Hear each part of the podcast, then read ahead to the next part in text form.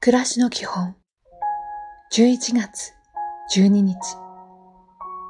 おはよう。思っていることを言葉にできずそのことで滞っていることがあったら思い切って人に相談してみると良いでしょう。一人で悩まないことです今日も丁寧に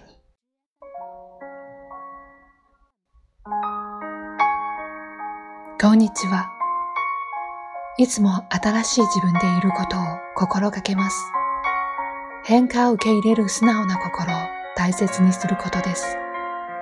昨日よりも今日、今日より明日です。いい一日を。